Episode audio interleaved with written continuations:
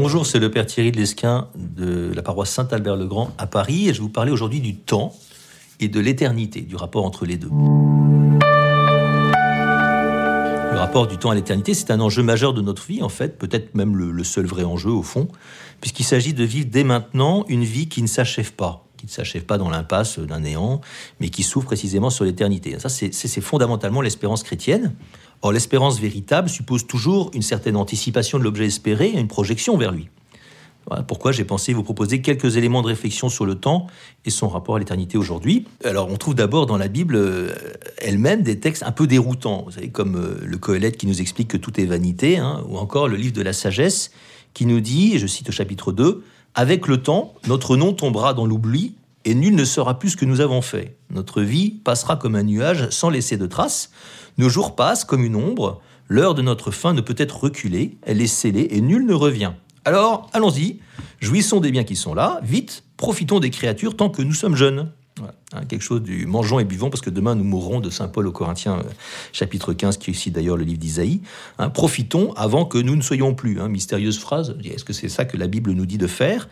Ou bien, faut-il comprendre plus simplement, comme le dit le catéchisme de l'Église catholique, que la mort donne une urgence à nos vies le, le, souvenir de la fin sert à nous rappeler que nous n'avons qu'un temps limité pour réaliser notre vie. Et le temps qui nous est donné, en fait, il est compté, il est limité. Pour l'heure, on n'est pas encore éternel. Alors, est-ce que c'est une évidence? Euh, Pas tant que ça, si on considère à quel point l'homme est capable de vivre en ce monde comme s'il ne devait jamais le quitter. Hein. Et je pense que chacun d'entre nous, on peut reconnaître qu'il nous arrive très facilement, peut-être malheureusement un peu ordinairement pour certains, de vivre comme ça. Hein. Je vis comme, comme si demain m'était acquis. Demain appartient à Dieu. Hein. Alors qu'est-ce que le temps? Eh bien le temps, c'est d'abord une création de Dieu précisément. quand on lit le livre de la Genèse au chapitre 1, au commencement Dieu créa le ciel et la terre, il y eut un soir, il y eut un matin, premier jour. En même temps que Dieu crée toute chose, il crée aussi le temps. Comme dit saint Augustin, qui s'est beaucoup penché sur cette question dans la Cité de Dieu ou dans les Confessions, on peut lire Le monde a été fait non dans le temps, mais avec le temps, puisque au moment de sa création a été créé le mouvement successif. Donc c'est un grand mystère pour nous parce que euh, cette création du temps, nous ne pouvons pas la penser depuis l'extérieur du temps. Nous sommes dedans, nous, hein, contrairement à Dieu, qui est à l'extérieur du temps.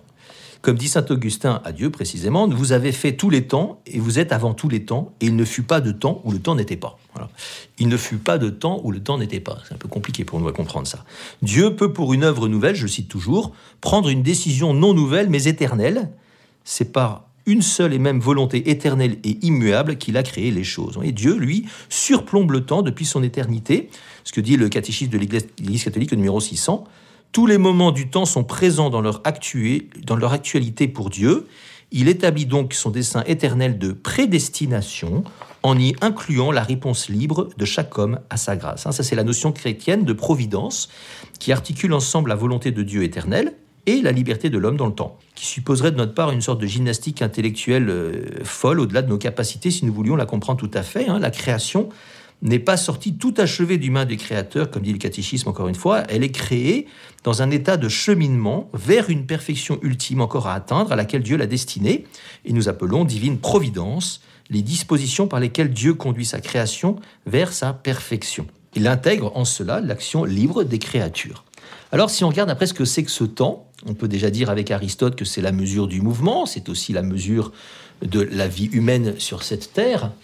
Et il comporte donc trois temps, ça on le sait bien, le passé, le présent, l'avenir, hein, l'avenir qui n'est pas encore. Alors comme dit saint Augustin, son attente est pourtant déjà dans notre esprit, le passé n'est plus, pourtant son souvenir est encore dans notre esprit, le présent est sans étendue, il n'est qu'un point fugitif, et pourtant l'attention est durable. Hein. Donc c'est dans l'esprit que nous mesurons le temps, dit saint Augustin au livre 11 des Confessions. C'est donc notre nature spirituelle qui nous permet d'avoir cette notion du temps d'en pénétrer un peu le mystère, ou pour le moins d'en avoir conscience, contrairement par exemple aux animaux. Alors, à quoi ça sert le temps? Voilà. Quelle est sa vocation? Eh bien, Dans le livre de la Genèse, nous lisons que Dieu chasse Adam et Ève du jardin d'Éden, qui leur coupe l'accès à l'arbre de la vie pour qu'ils ne vivent pas dans leurs conditions de pécheurs éternellement. C'est au chapitre 3. Si nous considérons ce pourquoi nous sommes faits, donc c'est-à-dire, en fait, d'un point de vue chrétien, participer à la vie divine, alors il devient évident que le temps est un don qui nous est fait. Le temps nous permet de grandir. Au moment où nous mourrons, au moment où l'homme meurt, il n'est plus ce qu'il était le jour de sa naissance. Hein. Il est devenu quelque chose qui est le fruit de son histoire, de son travail, de son mérite. Alors je cite un auteur que j'aime bien, qui s'appelle Wilfried Steenison, pour lire, il est très, très intéressant, qui a écrit un livre qui s'appelle L'éternité au cœur du temps. Il dit la chose suivante, le temps est fait pour tous ceux qui sont en devenir. Ne pas devenir, c'est faire injure au temps lui dérober son sens. Hein, on peut réfléchir à ce qu'on fait au quotidien. Hein. Ne pas devenir, c'est faire injure au temps, c'est lui dérober son sens. Mais celui qui sait que la grande affaire, c'est de devenir ce qu'il est, celui-là, verra le temps s'emplir d'éternité. Il paraît très important de comprendre que le temps dans lequel nous sommes est celui du déploiement de notre liberté. À la fin de notre vie, euh, Sainte Catherine de Gênes, mystique du 15e euh, italienne, au terme de cette vie, l'âme demeure à jamais confirmée dans le bien ou le mal qu'elle a choisi. Après la mort, la liberté de la volonté ne peut plus jamais revenir cette liberté étant confirmée dans l'état où elle a été trouvée. C'est assez vertigineux, parce que ça donne un poids absolument inouï à notre histoire, puisqu'elle a le pouvoir de nous déterminer pour toujours, éternellement. À la fin de ma vie, je serai ce que je serai pour toujours, transformé euh, par l'action de Dieu ce que je serai à la fin me déterminera dans l'éternité. C'est fou, quoi. Que ce temps est lourd de signification pour chacun d'entre nous. Il peut s'arrêter à tout moment. Hein. Et même s'il dure encore un certain temps, ce que je vis maintenant, les choix que je pose aujourd'hui, orientent ce que je vivrai demain et les jours suivants et colorent par conséquent déjà mon éternité elle-même. Vous voyez, le, poids du temps, ce que je vis en, ce moment, ce n'est pas juste euh, léger, quoi. Si on place le temps en regard ou devant, euh, en présence de l'éternité, on comprend que ce que nous vivons en ce moment est un poids inimaginable. S'il en est ainsi, alors ça signifie que le temps porte en lui déjà quelque chose de l'éternité. L'Évangile ne cesse d'ailleurs de nous interpeller sur la valeur de notre vie, une vie qui est appelée à passer, à mourir ou bien à demeurer dans la vie éternelle. Jésus nous exhorte à porter du fruit, un fruit qui demeure, Jean 15, 16, qui demeure. Et dans sa fameuse hymne à la charité, Saint Paul nous dit bah, ce qui a valeur d'éternité, et nous savons bien, c'est l'amour. Hein. S'il me manque l'amour, je ne suis rien. Tout passera sauf l'amour. De tout ce que nous vivons ici-bas, seul ce qui relève de l'amour demeurera dans l'éternité. Lui seul ne passera jamais. Ça veut dire que l'immédiateté de l'amour, c'est déjà l'éternité de Dieu, si c'est un mot vrai bien sûr. C'est lui qui peut faire, comme disait Thérèse de Lisieux, de chaque instant une éternité. Alors dans la prière, on, peut avoir un avant-goût de ça, la prière euh, en particulier contemplative, qui est la plus noble, qui fait, qui fait entrer en véritable contact avec Dieu, soit une flèche lancée auprès de Dieu, en Dieu, qui pénètre mystérieusement le ciel. Le temps s'écoule encore, hein, extérieurement, mais à l'intérieur, dans le temps de prière, c'est une grâce qui peut nous être donnée, eh bien le temps semble comme s'arrêter. Il n'est plus euh, divisé en plusieurs dimensions.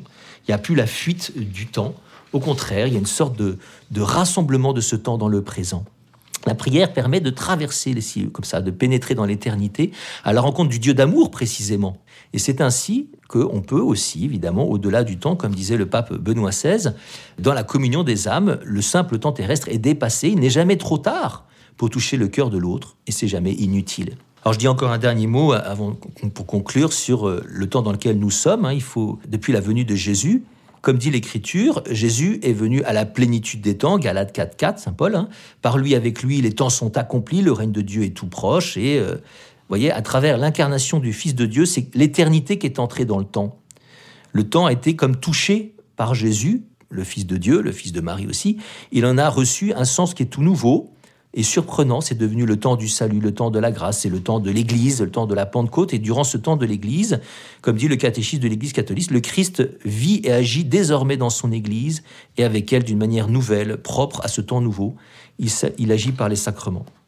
Voilà, je vous souhaite de, de mûrir et d'approfondir ce grand mystère du temps pour qu'il vous ouvre tous à l'éternité bienheureuse. Bonne journée.